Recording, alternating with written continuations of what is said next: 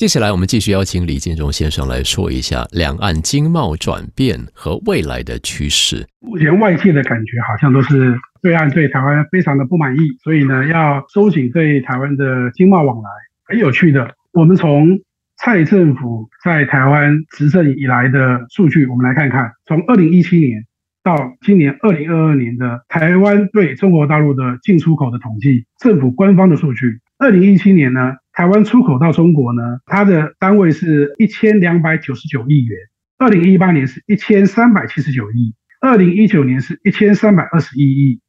二零二零年是一千五百一十三亿，二零二一年呢是一千八百八十九亿。也就是呢，除了二零一九年那一年可能是因为疫情关系略微缩减之外，你会发现从二零一七到二零二一逐年的上升，而且每一年的出口。是屡创新高，也就是蔡政府的执政之下，虽然政治上跟对岸是越来越对立，但是两岸的经贸是越来越热。因为裴洛西来台，中国大陆台湾呢呃农产品开始用很多理由，像是包含到可能是有非法的那个什么药品呃注射或什么的等等理由，禁止台湾的农产品进口。但是我们从数据上会发现，台湾农产品进口到大陆的占整体的那个外销出口比例。大概只有两趴，它的总金额事实上是非常的低，只是因为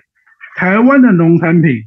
出口到中国大陆占总外销的比例来讲，二零一七年蔡政府刚上任的时候呢，外销的比例是八十一趴，占总外销比例，到二零二零年呢，都还有七十五趴，也就是它的比例其实至少都还维持一定的数量。只有到今年，中国大陆对台湾的政策非常不满意的情况之下。一到六月，销往中国大陆的农产品，啊，就是那些生鲜冷冷藏的农产品跟水果呢，剩下两趴，也就是从八十趴降到了两趴。是农产品部分占总外销的金额，事实上呢是非常低的。也因此，台湾有很有许多的政治评论员或者是呢商业人士就说，中国大陆呢是不敢真的进台湾的出口的。他们所持的理由是什么呢？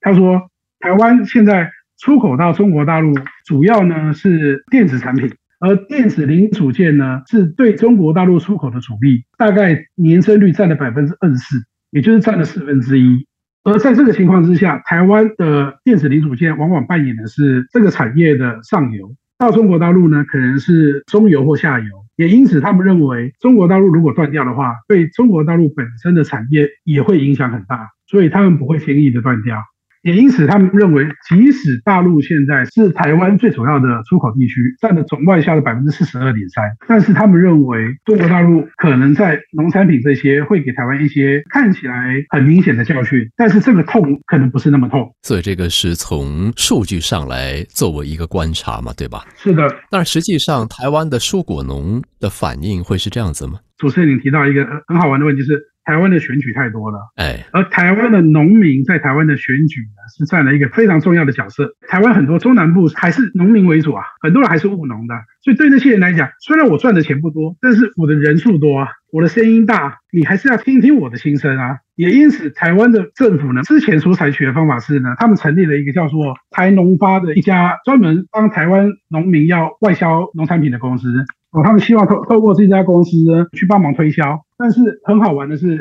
这家公司到底它的表现如何？我们就发现，它二零一七年呢亏了三千七百万元，二零一八年亏了四千五百万元，二零一九年又亏了三千一百万，总计到二零二一年，它总共已经亏了一亿四千五百万元。所谓的农业行销国家队，它到底真的帮台湾农民推销多少农产品出去？我们不知道，但是它已经把台湾的纳税人的钱。花掉了他半个资本额以上，也就是这家公司事实上是随时可以可以倒闭的公司了。也就是证明台湾政府目前告诉台湾农民说，我对你的帮助啊，我要如何辅导你外销，这个政策呢，事实上是不成功的。他们还有另外一个方式啦，现在就是用补贴的方式，以及呢宣导台湾民众鼓励去购买。